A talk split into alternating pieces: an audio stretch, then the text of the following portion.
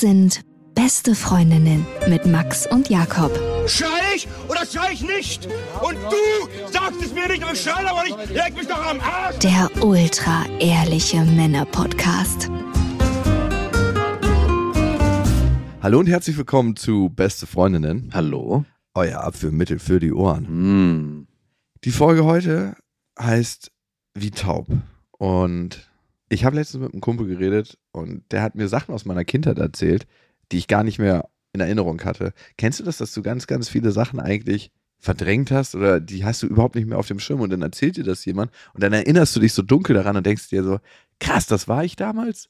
So war ich? Manchmal erzählst du mir auch Sachen über mich und ich finde die Sachen, wie ich mich zum Beispiel verhalten habe, Vor einem halben Jahr. Nein, Mann. das letzte, was du mir erzählt hast, war vor anderthalb Jahren. Aber ganz, ganz schrecklich. Wirklich furchtbar, würde ich heute so nicht mehr machen. Da ich mich aber nicht mehr dran erinnern kann, dann mache ich es trotzdem einfach so weiter. Nein, nein, nein. Es ist wie, als ob du mir eine alte Version von mir selber zeigst und ich denke mir, Ih, wie eklig. Was für ein ekliger Mensch. Wie hast du dich da verhalten? So würdest du dich heute wahrscheinlich nicht verhalten. genau. Und der hat mir erzählt, dass ich, das war so ein Freund des Hauses, könnte man sagen. Was ist denn ein Freund des Hauses? Es war von unserer Haushälterin damals. Ich bin ja irgendwann zu meinem Vater gezogen. Ne? Mhm. Und wir hatten dann mehr finanzielle Mittel. Also ich hatte bei meinem Vater, könnte man schon sagen, ein kleines Kinderluxusleben. Bis ich zu meinem Vater gezogen war, war ich bei meiner Mutter und meine Mutter hatte kein Geld. Als ich bei meinem Vater dann angekommen war, war es so die emotionale Wärme weg. Aber dafür das Konto. Ich hatte das erste Mal so richtig Markenklamotten. Er meinte auch, als ich zu ihm gekommen bin, hier hast du Geld, du kannst dir dein Zimmer selber gestalten. Was? Wie viel hat er dir in die Hand gedrückt? 5000. Das Wie- ist eklig. Wie alt warst du denn da? 14. Boah. Mit 14 5000 Euro. Ja, aber ich musste davon ein komplettes Zimmer einnehmen. Ja, du Armer. Auf jeden Fall, der Sohn unserer Haushälterin dann, der hatte selber recht schwierige Verhältnisse zu Hause und kam zu uns und mein Vater meinte, hey, fühl dich bei uns wie zu Hause. Du kannst an den Kühlschrank ran, wann du willst. Hier hast du einen Schlüssel. Fühl dich frei. Du Wieso, kannst- wieso kam der zu euch? Weil er weiter weg gewohnt hat und immer mal wieder nach Berlin rein musste und ja, bei uns einfach gerne war. Und mein Vater war ja schon immer jemand, der gesagt hat, Jo, kannst hier bleiben und fühl dich wie zu Hause. Das macht er heutzutage immer noch so. Und die Eltern haben da nichts gesagt gegen? Der hat bei seiner Mutter gelebt und ich glaube, die Mutter war so ein bisschen so, ist schon in Ordnung, wenn der Junge nicht zu Hause ist.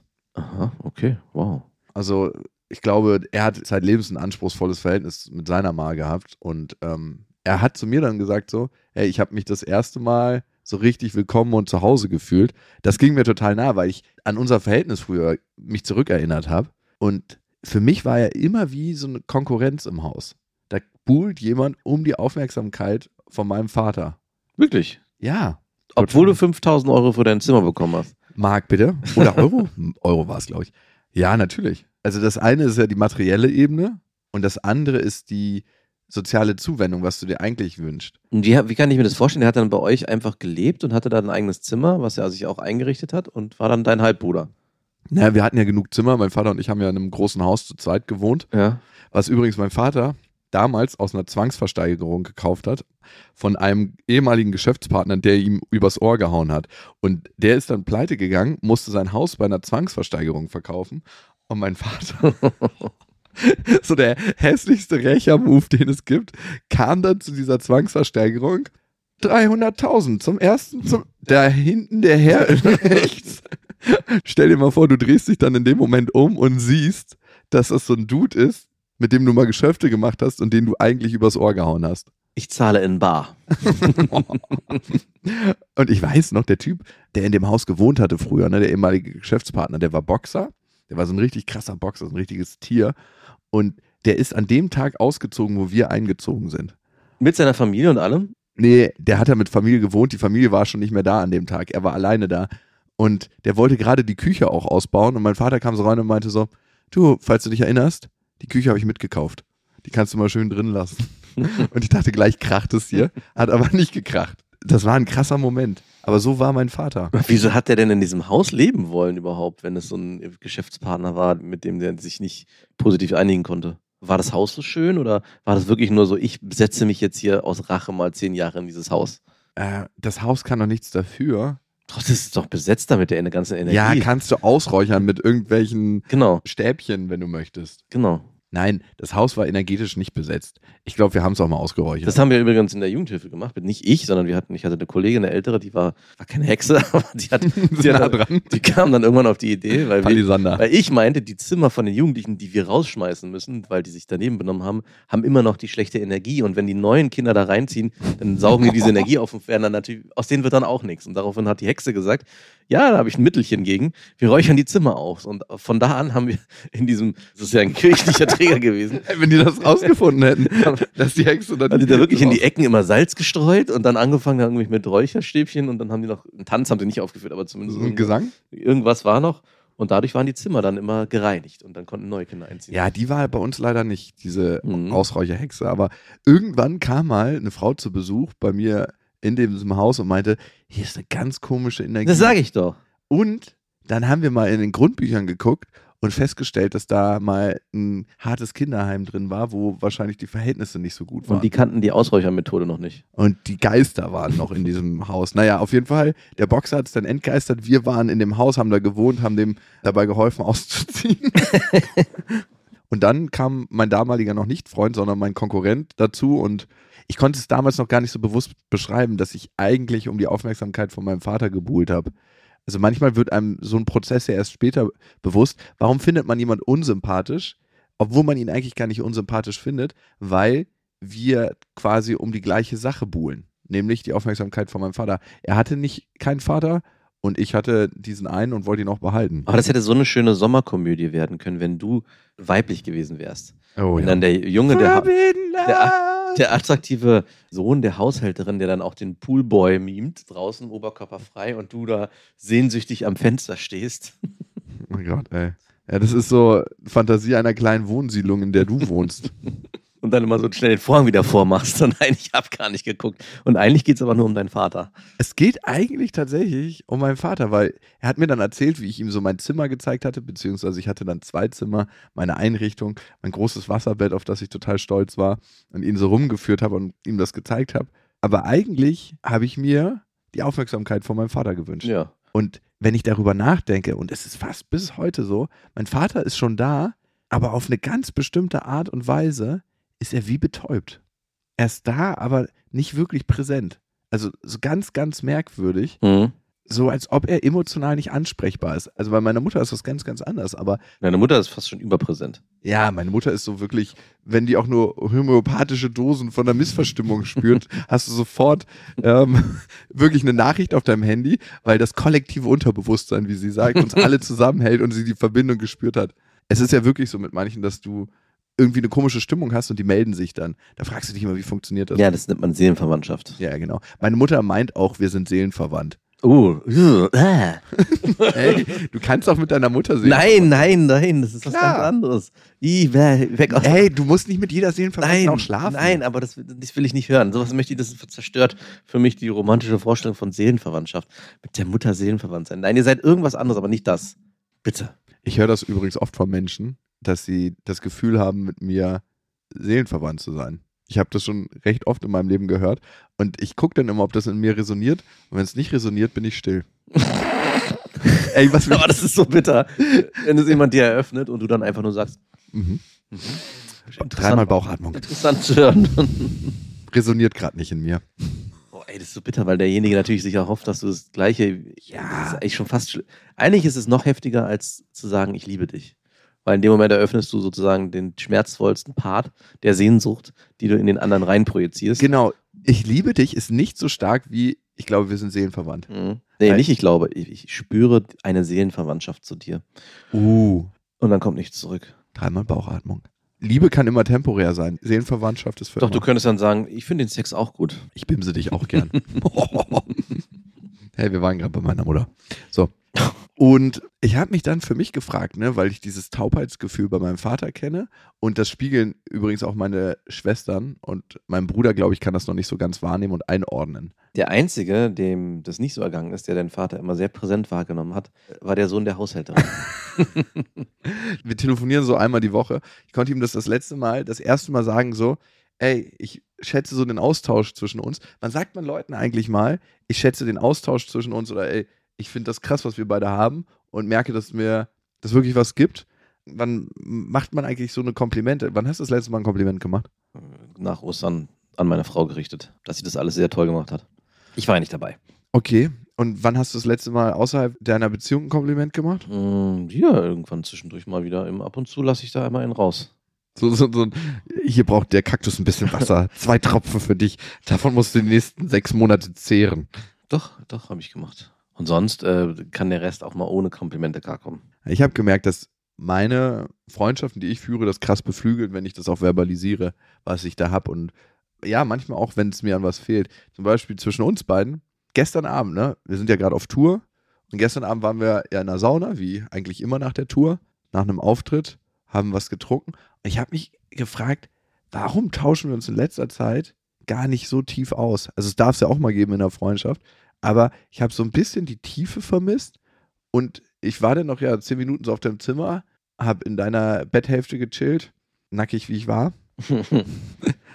und habe dann so nach zehn Minuten gemerkt, oh, ich werde müde. Und ich wusste, früher wäre ich wahrscheinlich noch eine halbe Stunde geblieben oder so. Aber irgendwie gab es nichts zu erzählen. Und da habe ich mich gefragt, ist unsere Freundschaft ertaubt auf einer bestimmten Ebene? Darf das nicht auch mal sein, nach so einem ganzen Tourtag, dass man danach sagt, ciao? Na gut, aber wir hatten ja jetzt schon längere Zeit nicht mehr wirklich lange Zeit am Stück und da dachte ich mir, es ist so wie so ein Stöpsel, der gezogen wird. Ey, wir unterhalten uns jetzt richtig tief hier und ich liege hier nackig gemütlich im Bett. ich wollte nur schlafen. Nein, also ich vermisse tatsächlich die Zugewandtheit in unserer Freundschaft gerade ein bisschen Mhm. und die Tiefe und vor allem dein Mitschwingen und dein Mitgefühl. Klar, ich weiß, dass ich manchmal Scheiße baue und dass das nicht geil ist, was ich so immer mache. Trotzdem wünsche ich mir, dass du dann an meiner Seite stehst. Mhm. Ich gebe mir Mühe. Ab jetzt wieder. Nein, genau das soll es ja eben nicht sein. Du musst dir ja keine Mühe geben. Also du musst dir nicht Mühe geben, dass es so ist, sondern ich finde, entweder kommt das natürlich und aus einem inneren Impuls heraus oder wir leben halt betäubt nebeneinander. Du hast zusammen. mich eine lange Zeit auch sehr allein gelassen. Ist das so? Ja, auf jeden Fall. Womit denn? Mit genau dem. Hättest du das vor einem Dreivierteljahr so formuliert, hätte ich gesagt, Moment mal, das, so geht es mir genauso. Ich habe mich eigentlich seit längerer Zeit schon so ein bisschen, weil ich gemerkt habe, okay, äh, du machst viel dein eigenes Ding in vielen Bereichen, was auch völlig okay ist. Ich habe da auch gar kein Problem mit. Und deswegen gab es oft nicht mehr diese Momente. Und ich habe dann für mich entschieden, vielleicht brauchst du Zeit für dich. Und die Zeit habe ich dir gewährt. Ey, Wie wär's mal mit ansprechen? Na, ich habe das angesprochen. Nein, das stimmt Doch, doch, nicht. doch. Ich habe Ey, wann hast du das denn gesagt? ich habe äh, zum Beispiel jetzt nochmal vor drei, vier Wochen, habe ich, oder zwei, drei Wochen habe ich gesagt, dass in dem ganzen Kontext, in dem wir uns hier bewegen, ich merke, und das war auch ein Kompliment, deswegen habe ich mich daran auch erinnert, dass eigentlich das, was ich am liebsten mache, ist mit dir Zeit verbringen und äh, beste Stimmt. Stimmt, stimmt. Und dass stimmt. dieses ganze Drumherum ist zwar alles schön und gut, nur Grundrauschen ist. aber eigentlich, wenn ich mich entscheiden müsste, wäre es nur das. Und das hast du dann auch ganz gut einigermaßen angenommen. Wenn du das jetzt so schilderst, ist es eigentlich nur die Formulierung dessen gewesen, was ich ja schon viel, viel länger wahrgenommen habe. Aber auch dir die Chance geben wollte, von dir aus selber das zu erkennen. Also ich finde, wenn du sagst, und da- das, da wollte ich noch einhaken, was du vorhin gemeint hast, das immer zu verbalisieren, wie sehr man vielleicht auch eine Freundschaft schätzt oder einen, einen Partner oder auch Komplimente, ja, das ist alles wichtig. Aber ich bin immer der Meinung, es muss auch einen, einen stillen Ton darunter geben. Also, dass man vieles auch nicht verbalisieren muss, sondern einige Dinge auch gesetzt sein dürfen. Erfühlen. Erfühlen oder auch, dass der andere weiß, okay, das ist unser Level, auf dem wir uns bewegen. Und das muss man nicht immer nochmal hervorheben und benennen. Also, Ah, okay, dass das auch eine Freundschaft tragen kann. Genau, Also, dass die Freundschaft so eine Intensität hat und so eine Verbundenheit, dass sie auch mal so eine Phasen tragen kann. genau. Und dass man das auch mal äh, aushalten darf, wenn es mal eine Phase gibt, wo der eine sich vielleicht mehr bei sich befindet oder auch Teile dieser Freundschaft vielleicht in andere Bereiche auslagert, Beziehungen oder was weiß ich, könnte es ja auch sein, ne? Und dass man den anderen auch in seiner Art gewähren lassen darf, ohne dass man gleich mit anfängt zu zerren. Hey, warum rennst du von mir weg? Oder ich würde mir nicht genug Aufmerksamkeit. ich würd gern, dass du wieder zurückkommst. ja, und wenn das Bedürfnis ein anderes ist. Und jetzt bin ich irritiert, muss ich ehrlich sagen, warum auf einmal du das vermisst, nachdem ich das Gefühl hatte, dass du eigentlich eher ein ganz anderes Bedürfnis hattest, nämlich dem Ganzen dich so ein bisschen nicht zu entziehen. Entziehen ist das falsche Wort, aber sein eigenes Ding zu machen. genau, sein eigenes Ding zu machen. Und vielleicht kommt das aus einem Schmerz, der woanders rü- herrührt, dass da auf einmal was weggefallen ist, was vielleicht jetzt aufgefüllt werden muss. Und ich muss jetzt mich auch erstmal finden, in dem wie, was du jetzt gerade von mir willst. Also du bist so an, so einem Punkt, wo ich denke so, okay, ich, ich spüre das Jetzt ja. brauche ich dich wieder. Ich spüre das ja auch, dass du irgendwie dir da was wünschst und ich denke, okay, ich war aber eigentlich die ganze Zeit gleich. Äh, klar habe ich mich dann natürlich auch ein bisschen zurückgezogen, kann man schon so sagen. Sag ich, Okay, du willst dein eigenes Ding machen, dann lass ich dich auch gewähren. Aber ich fange ja dann nicht an, noch, noch weiter an dir rumzubohren, sondern ich habe es dann laufen lassen. Und jetzt muss ich erstmal wieder herausfinden, wenn du das so formulierst, was willst du eigentlich von mir? Wenn du jetzt das Beispiel bringst von gestern Abend. Fandest du es nicht komisch? Nö, ich fand's nicht komisch. Weil so kenne ich das ja auch. Also, äh, So hast du es kennengelernt. ja, so das letzte, wenn ich das letzte, wenn es gibt so viele, so viele Beispiele, wo genau, ähm, ja, ich habe jetzt noch einen Termin ähm, und dann, ciao, äh, wir sehen uns äh, dann morgen, oder? Dass ich ganz, ganz und ich, abrupt aus so Beziehungssituationen Ja, genau. Okay, ich verstehe jetzt und ich kann auch gut nachvollziehen. Eigentlich war ich derjenige, der so ein bisschen sich zurückgezogen hatte, sein eigenes Ding gemacht hast. Du hast mich laufen lassen, weil du gesagt hast, okay, vielleicht ist das eine Phase, vielleicht braucht er das. Und selbst wenn es keine Phase ist, dann akzeptiere ich das so, wie es ist. Und jetzt bin ich gerade so, dass ich denke, wo ist eigentlich die Intensität unserer Freundschaft hin? weil ich brauche die jetzt. Oder ich will die jetzt. Ja, ich, so fühlt sich gerade für mich an. ja genau, ich brauche die jetzt. Jetzt, jetzt, äh, jetzt, jetzt, Jetzt wird ein Schuh draus. jetzt bin ich wieder da. Jetzt brauche ich wieder Dealer, ich brauche ähm, einen neuen Schuss, gib mir mal was. Naja, also wie formuliert man das? Jetzt auf uns bezogen. Wie formuliere ich das vor meinem Vater? Wie formuliere ich das vor den Menschen, wo ich das brauche? Also, weil du das Bedürfnis auch bei deinem Vater. Ach so, okay. Schon so, aber also ich kann ja nur von mir sprechen. Diese Aussage trifft ja erstmal so ein bisschen auf Unverständnis. Also so ein bisschen so, okay, ich weiß jetzt gerade, ich, also als du das erste Mal gesagt hast, dachte ich so, hä, was willst du jetzt eigentlich gerade von mir? ich bin hier in meinem Schneckenhaus. Nee, so, Hier gibt's gar nichts zu holen. so, so gar nicht, sondern ich war doch die ganze Zeit präsent und äh, habe aber aus meiner Sicht wahrgenommen, dass du so ein bisschen dein eigenes Ding machst und ich bin eigentlich da stehen geblieben, wo ich die ganze Zeit war und jetzt kommst du auf einmal, stehst du ganz dicht vor mir, das fühlt sich so an, wie als würdest du so, kennst du das Gefühl? Von hinten umarmen. Nee, von vorne, wenn einer so richtig nah vor dir steht. so Also dein Nase Abstand an Nase, genau, den Abstand. Und tritt in meine Blase rein und sagt so, hey, äh, ich bin jetzt hier, warum bist du nicht auch hier drin? Und ich so, Mom- Moment mal, ich stand doch schon die ganze Zeit da. Ich verstehe zwar, was du meinst, aber vielleicht muss da auch erstmal wieder eine Annäherung stattfinden. Kann, kann, kann Ganz langsames aneinander rantasten. mhm, vielleicht. Mhm. Ja, das stimmt. Also ich muss auch sagen, ich war auch wütend erstmal. Also du hast es ja vor drei Tagen schon mal formuliert. Mein, der erste Impuls, der mir hochkam, war so, Jetzt so nicht. Willst du mich verarschen? Dein Ernst? Du formulierst es jetzt so. Und auch jetzt kommt mir das erst hoch, weil ich das damals gar nicht einordnen konnte. Aber ja, ich, wenn ich jetzt an dieses Gefühl zurückdenke, dann ist es genau das. So richtig, willst du mich verarschen? Jetzt kommst du damit an und seit einem gefühlten halben Jahr habe ich immer wieder mal so phasenweise so, so ein bisschen versucht, so kleine Hinweise zu geben. Und äh, das wurde dann auch irgendwie angenommen, aber es hat sich halt nichts verändert. Und dann dachte ich, okay, ist auch in Ordnung. Ich kann Ja, ich höre dich, aber ich ändere nichts. Genau. Und da und jetzt, wo du es, wo es jetzt, wenn du es jetzt so formulierst, merke ich richtig, dass nochmal dieser Widerstand hochkommt. Nee, ich lasse mich jetzt hier auch nicht verarschen. Naja, vielleicht ist es aber auch sowas wie, du hast die ganze Zeit nicht gewollt, jetzt will ich auch nicht mehr. Das hört sich an wie in einer, in einer Liebesbeziehung. Es ist eine freundschaftliche Liebesbeziehung. Und ich stehe so dicht vor dir, dass du meinen Atem spüren kannst. So Nasenspitze an Nasenspitze. Ja, interessant, ne? Und wie daraus Dynamiken entstehen können, dass man sich sein ganzes Leben lang nicht wieder sieht. Weil Ja, sowas kann sich ja hochsteigern. Klar. Also Die Gefahr besteht ja immer, egal mit wem, wenn man sich in so einer Phase befindet, dass beide Seiten von sich aus sagen, na gut, Ich gehe einen Meter zurück, dann geht der andere Genau. wieder einen Meter zurück. Soll, soll der doch kommen? Ach, er kommt nicht, na gut, dann komme ich auch nicht. ey, und krass, ich hatte es verdrängt, dass du das genauso ausformuliert hast, dass du, egal was wir machen, am liebsten Zeit mit mir verbringst und diese Sache hier machst, diesen Podcast. Und das ist krass irgendwie. Ich hatte es so als Kompliment aufgefasst, ach ja, schön, cool, machen wir doch. Und ich hatte es nicht aufgefasst als, ey, und das machen wir gerade ein bisschen wenig, ich wünsche mir da eigentlich wieder mehr. Mhm.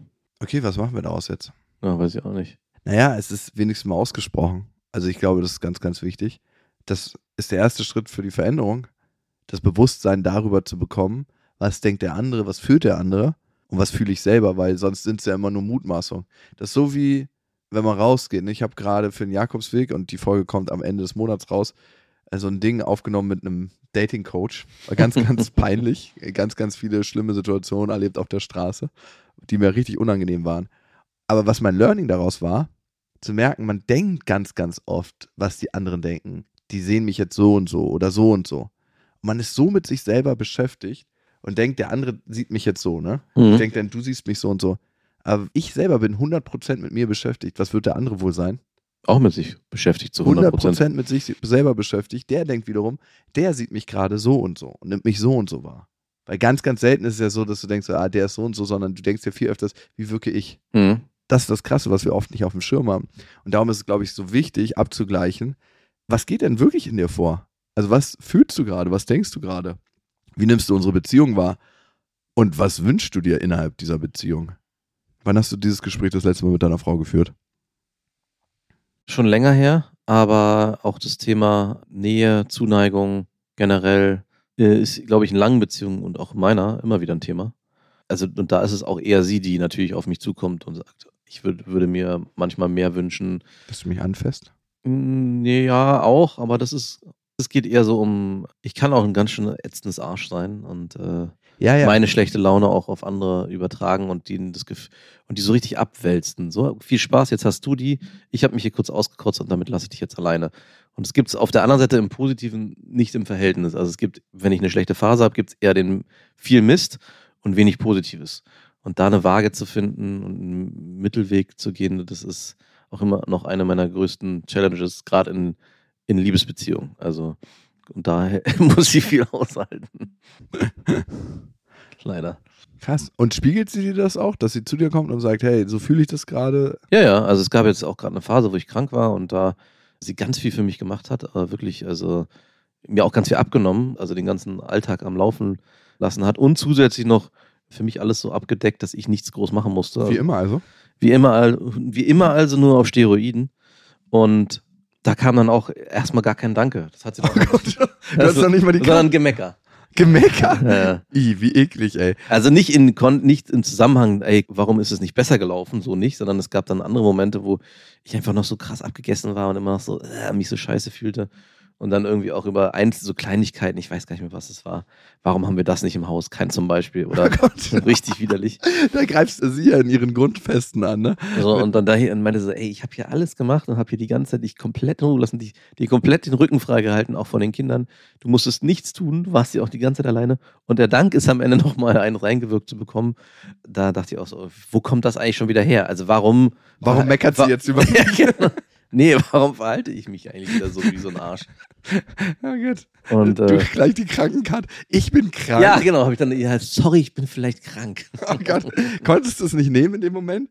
Äh, Wenn man eh schon so auf 180 ist innerlich und eigentlich total bedürftig und dann ins Meckern kommt und dann jemand anderes einem das spiegelt, das braucht wirklich einen Moment der Ruhe, bis man dann wirklich sagt so, ey fuck, du hast recht. Ich habe das gar nicht gewertschätzt, was du hier alles machst und was du hier für uns und die Familie bereitstellst und wie du dich einfach einsetzt für unser Wohl. Krass, dass du das machst und das weiß ich zu wertschätzen. Ja. Konntest du es dann formulieren? Nein, Wirklich nicht? äh, nicht so. Ich habe dann schon nochmal was gesagt. Vielleicht. Rückenklopfer so? Ja, genau, drei Schläge. Machst du schon alles ganz okay? Drei Schläge auf den Rücken. Nein, sag mal, was du gesagt hast. Also wie bist du. Ja, sowas wie du, nur nicht ganz so schön formuliert. Vielleicht ein bisschen kürzer und trockener und äh, vielleicht noch ein gemurmeltes Danke. Aber warum nicht? Ich meine, am Ende muss man ja schon. Weil sagen, ich noch nicht ganz fit war. Ich brauchte Nein, noch mehr Zeit zum Ich glaube, du wolltest dich dem emotional gar nicht stellen, weil manchmal löst das ja auch in einem ein komisches Gefühl aus, das richtig rauszusprechen. Hey, Papa, eigentlich merke ich, dass wir wie zwei Betäubte nebeneinander herleben, ganz, ganz oft. Und ich wünsche mir einen tieferen Kontakt. Ich wünsche mir tiefere Gespräche. Ich wünsche mir so ein Einbeziehen in die Situation. Ich wünsche mir, dass wir wissen, wo wir gerade emotional stehen. Ich will wissen, was bei dir abgeht. Warum formuliert man das so selten? Wünschst du dir das mit deinem Vater? Manchmal schon, manchmal bin ich auch ganz froh, dass wir es nicht haben. Ja. Aber wir waren ja bei deiner Frau. Also, warum hast du es nicht gesagt? Gute Frage, ich, weil ich noch nicht bereit war dafür. Vor allem, kennst du das, wenn jemand dir das so vorhält, Ja, das ist dann ganz schwierig anzunehmen. in dem Moment dann sofort umzuswitchen auf, ja, du hast recht und ich bin der Arsch. Das vielleicht geht's vielleicht sogar noch, aber dann sofort ins Komplimente. Da es einen inneren Widerstand. Ne? Na, nicht nur das, und es fühlt sich dann auch wie geschummelt an. Also ich habe immer auch das Gefühl, okay, wenn ich das jetzt sage, dann wirkt es ja nur so, als ob ich das sage, um hier die Wogen zu glätten. Ja, so von wegen, guck mal, das ist so ein bisschen das, was ich vorhin auch zu dir meinte. Verbalisieren ist schön und gut, aber es ist auch wichtig, den richtigen Moment zu finden. Und das zu fühlen. Genau, und vielleicht auch nicht einfach nur aus dem Affekt heraus oder aus einer Reaktion. Ja, von wegen, mir wurde das jetzt gespiegelt und weil ich das jetzt sozusagen verstanden habe, was sie mir gesagt hat, bringe ich ihr jetzt Blumen vorbei. Also so ein bisschen sowieso, hey, ich würde mir echt wünschen, dass du mir mal ab und zu mal ein paar kleine Geschenke machen würdest und du direkt zum Blumenladen fährst und fünf Minuten später mit den Blumen und Ja. sagst, meinst du das so? Und mit diesen Kommentaren ins Haus fällst. Das ist, fühlt sich nicht so richtig an. Und so ein bisschen habe ich dann auch das Thema, in dem Moment dann Danke zu sagen, ist fast schon billig. Obwohl es Quatsch ist. Ja, es würde ja zumindest auch ausreichen, um vielleicht auch diese Enttäuschung und die Wut äh, abzudämpfen und ein Verständnis hervorzurufen. Ja, voll. Ich finde, das darf auch mal sein, aus diesem in Anführungsstrichen billigen Moment heraus, das zu nehmen und zu sagen, was mache ich jetzt hier daraus? Zu sagen, was wünscht der andere sich eigentlich? Das hilft mir total in solchen Situationen, zu gucken, was wünscht sich der andere? Was ist das tiefere Bedürfnis? Ne? Auch in Geschäftsverhandlungen ne? ist es ultra krass, wenn du guckst, was wünscht der andere sich eigentlich, was braucht er eigentlich? Was ist der elementare Part? Und ganz, ganz wichtig für mich in Geschäftsverhandlungen, kleiner Ausflug, die Sachebene von der Personenebene zu trennen. Das machen aus meiner Sicht ganz, ganz viele falsch. Egal wie der andere verhandelt, egal was er mit dir macht, immer die Person als wertigen Menschen zu sehen, der vor dir steht. Und in deinem Fall finde ich, zu gucken, was wünscht sich deine Frau eigentlich im tiefen Kern? Und klar formuliert sie das jetzt aus einem tiefen Bedürfnis vielleicht so, dass ich es nicht genau und gut hören kann. Vielleicht bin ich auch angegriffen davon, weil da eine tiefe Wahrheit drin steckt Mhm. und trotzdem zu gucken, was ist ihr Wunsch dahinter, egal wie sie es gerade formuliert. Also resoniert dieser Wunsch bei mir? Kann ich den Wunsch fühlen und darauf reagieren? Und das kannst du eigentlich relativ schnell. Ja, das könnte ich manchmal auch schneller.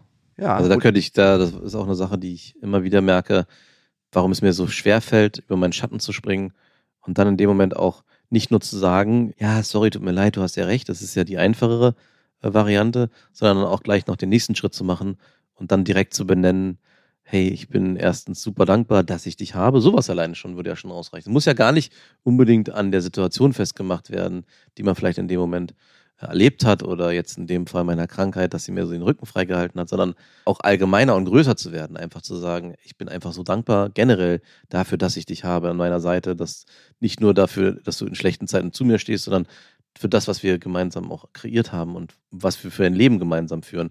Sowas könnte ja auch sein. Das würde ja dem wiederum entsprechen, was ich gerade gesagt habe. Das fühlt sich dann auch nicht mehr cheesy und Ja, billig an, sondern ganz im total. Gegenteil.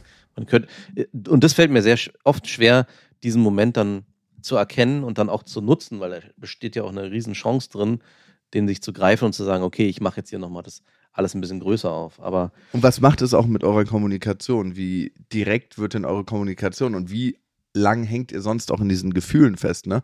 Weil das ist ja auch eine Entscheidung, wie lange möchte ich in einem bestimmten Zustand stuck sein und festhängen und Aber das ist eine Sache, da sind wir beide sehr gut drin. Dass, also, es war nicht immer so, aber dass wir sehr schnell auch wieder zueinander finden und in diesen Gefühlen nicht verhaften bleiben. Also die, die Basis ist einfach so stark, dass äh, selbst wenn sowas passiert, man auch dann doch später mit Kleinigkeiten da sehr schnell wieder rauskommt. Also dass wir beide uns sagen, ey, was da vorhin passiert ist, sorry, äh, war irgendwie bla. Und dann ist man sehr schnell wieder an dem Punkt, dass man merkt, okay, die Zuneigung und die Basis stimmt eigentlich. Und das ist, wenn du mich fragen würdest, was so vielleicht auch Liebe äh, in, nach vielen Jahren noch ausmacht, das ist eigentlich immer das zum Wissen, die Grundfesten werden auch durch so einen Streit nicht erschüttert. Klar muss man sich fragen, wenn diese Streits immer öfter wiederkommen, ob es dann auch irgendwann an den Grundfesten rüttelt. Aber in dem Moment, wo die nur so impulsartig oder ab und zu durch irgendwelche Ereignisse, die eingetreten sind, aufkommen, werden die Grundfesten nicht erschüttert. Und das ist ein sehr schönes und angenehmes Gefühl, was ich meine Komfortzone vielleicht auch, äh, in der ich mich mit meiner, zumindest mit meiner Frau bewege. Und sie auch. Also ich habe Ja. das Gefühl, dass es bei ihr auch so ist. Ja, ich denke, das ist auch eine ganz wichtige Basis.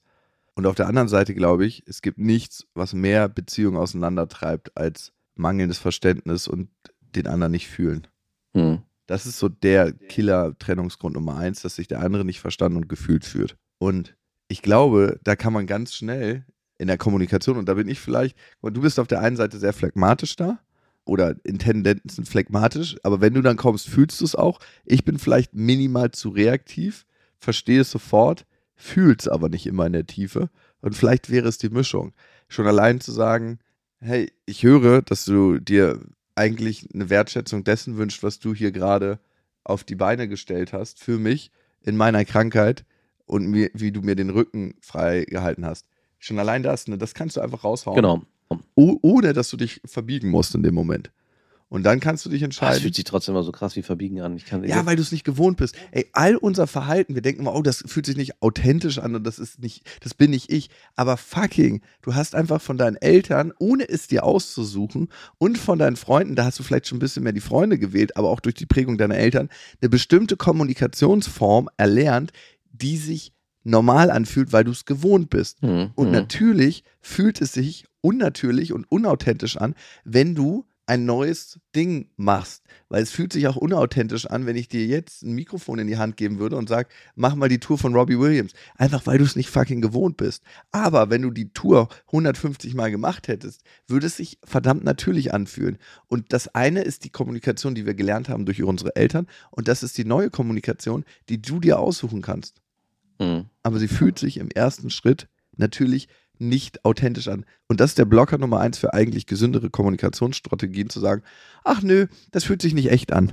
Also ich muss, auch wenn du es jetzt so formulierst, sofort wieder an die Streits zurückdenken, die meine Eltern geführt haben. Und die sind eigentlich immer so abgelaufen, dass wenn der eine dem anderen einen Vorwurf gemacht hat, so wie jetzt, wie ich das gerade beschrieben habe mit meiner Frau, von wegen, ja, du siehst mich nicht oder weiß nicht, du bist nie da, irgendein in die Richtung, ist immer sofort mit einer Rechtfertigung reagiert worden.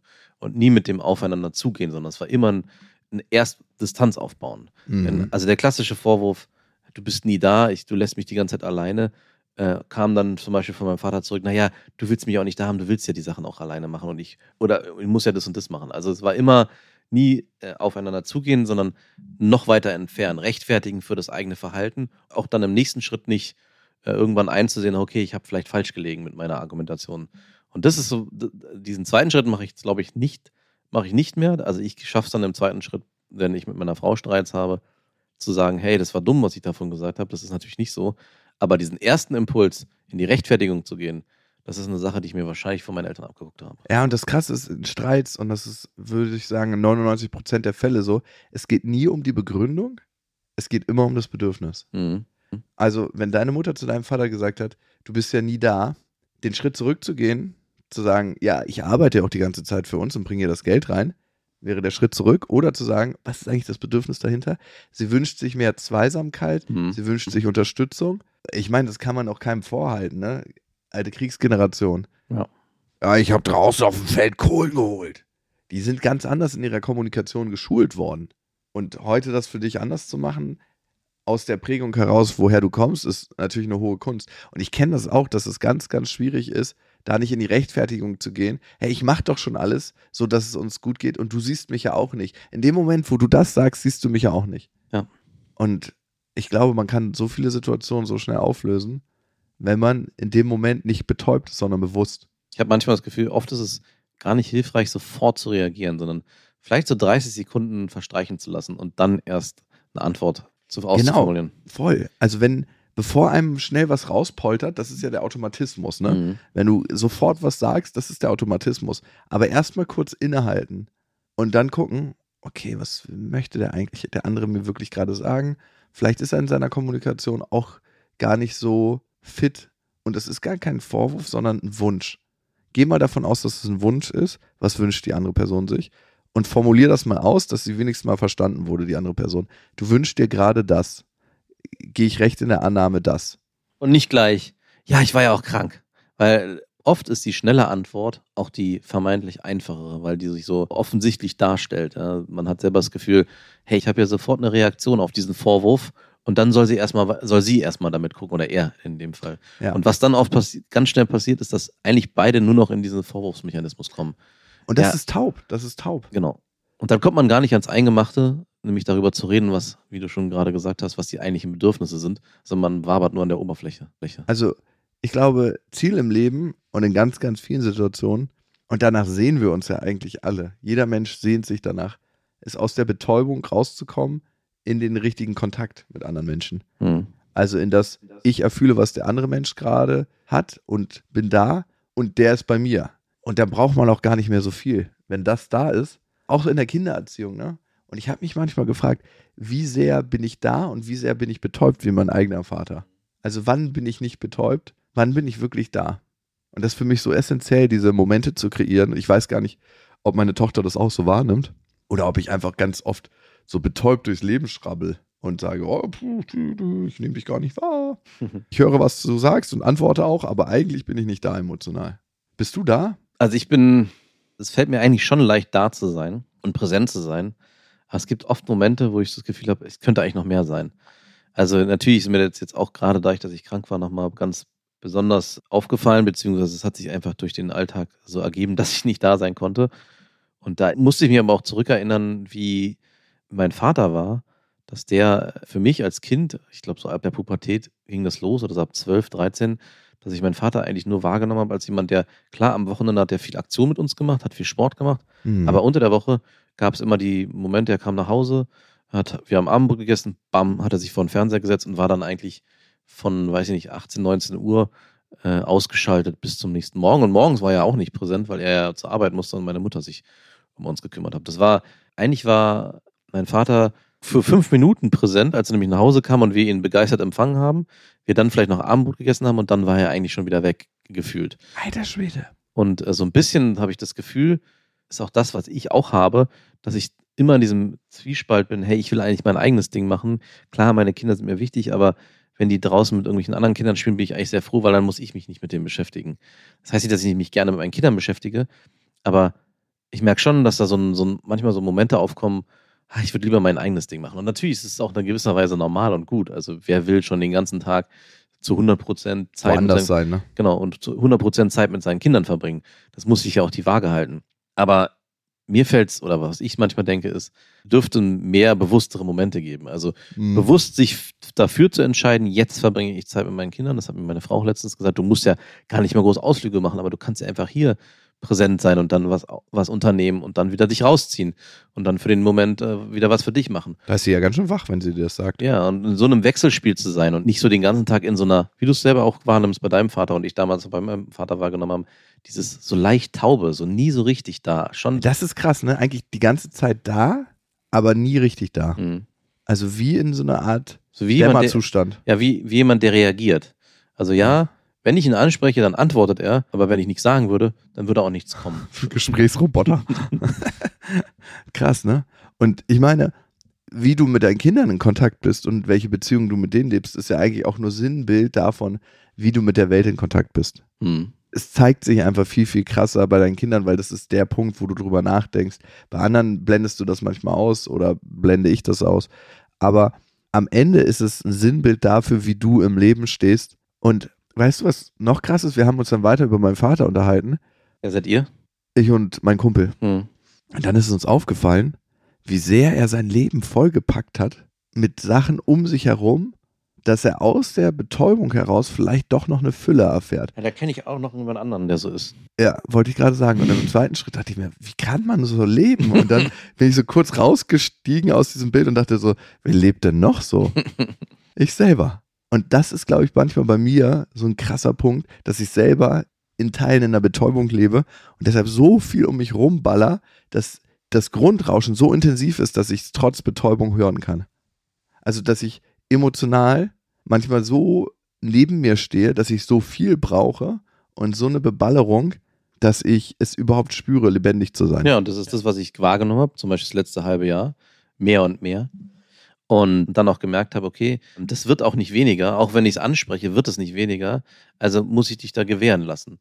Und um dann nochmal zurückzukommen, muss ich schon auch sagen, dass ich es fast schon unfair finde, dann jetzt zu sagen, äh, ich hätte mir aber irgendwie, wü- wünsche ich mir in unserer Freundschaft, fehlt mir gerade die Tiefe. Wo, wo genau das ich auch genauso beschrieben hätte, wie du es gerade selber beschrieben hast, dass eigentlich die, wenn ich mir so das letzte Jahr, das letzte Jahr angucke, dass es immer mehr geworden ist, immer mehr Auffüllen von zusätzlichen Bereichen und das noch und das noch und das noch. Äh, Und ich immer sage, hey, Moment mal, was passiert hier? Und ich das versucht habe auch zu benennen, da aber eigentlich auf taube Ohren gestoßen bin und dann für mich gesagt habe, okay, äh, das ist ein Bedürfnis, was du gerade hast, will ich da auch dir nicht im Weg stehen, weil das ist ja auch noch immer die Frage, wir sind unterschiedlich. Ich bin eher phlegmatischer, du bist eher jemand, der vor allem auch durch Aktivismus äh, durchs Leben geht und das ist auch gut so. Und natürlich muss, muss man sich irgendwann die Frage stellen, was ist die Waage? Ähm, und ich habe für mich ge gemerkt, okay, das brauchst du gerade und das willst du auch gerade. Und dann dürfen halt zum Beispiel unsere Projekte in Anführungszeichen für diesen Moment in den Hintergrund geraten. Und dann aber jetzt im Nachhinein zu einem Moment mal, wo bist du eigentlich? Wo ich dich brauche. wo ich dich brauche, obwohl ich eigentlich ja das Gefühl habe, okay, ich gebe dir den Raum, den du dir gerade in anderen Bereichen wünschst und äh, suchst, ist so ein bisschen widersprüchlich. Äh, Ich freue mich ja auf der anderen Seite, dass es so, dass Jetzt brauche ich dich wieder. dass es so ankommt, nee, dass es generell dieses Bedürfnis gibt. Und da muss ich dann jetzt auch erstmal wieder gucken, okay, was bedeutet es? Also, wie kommen wir da jetzt wieder zueinander oder was ist es eigentlich genau, was dir fehlt? Weil das finde ich gerade selber auch. Du reagierst gerade nur. Hör mal bitte mein Bedürfnis. Hör einfach mal bitte mein Bedürfnis. Ja, da sprichst du auf jeden Fall wahre Worte. Also, ich kann sagen, dass ich sehr mit mir beschäftigt war in den letzten Monaten. Aber ich bin aufgewacht. Ich brauche dich. Das waren Beste Freundinnen mit Max und Jakob. Jetzt auf iTunes, Spotify, Soundcloud, dieser YouTube und in deinen schmutzigen Gedanken.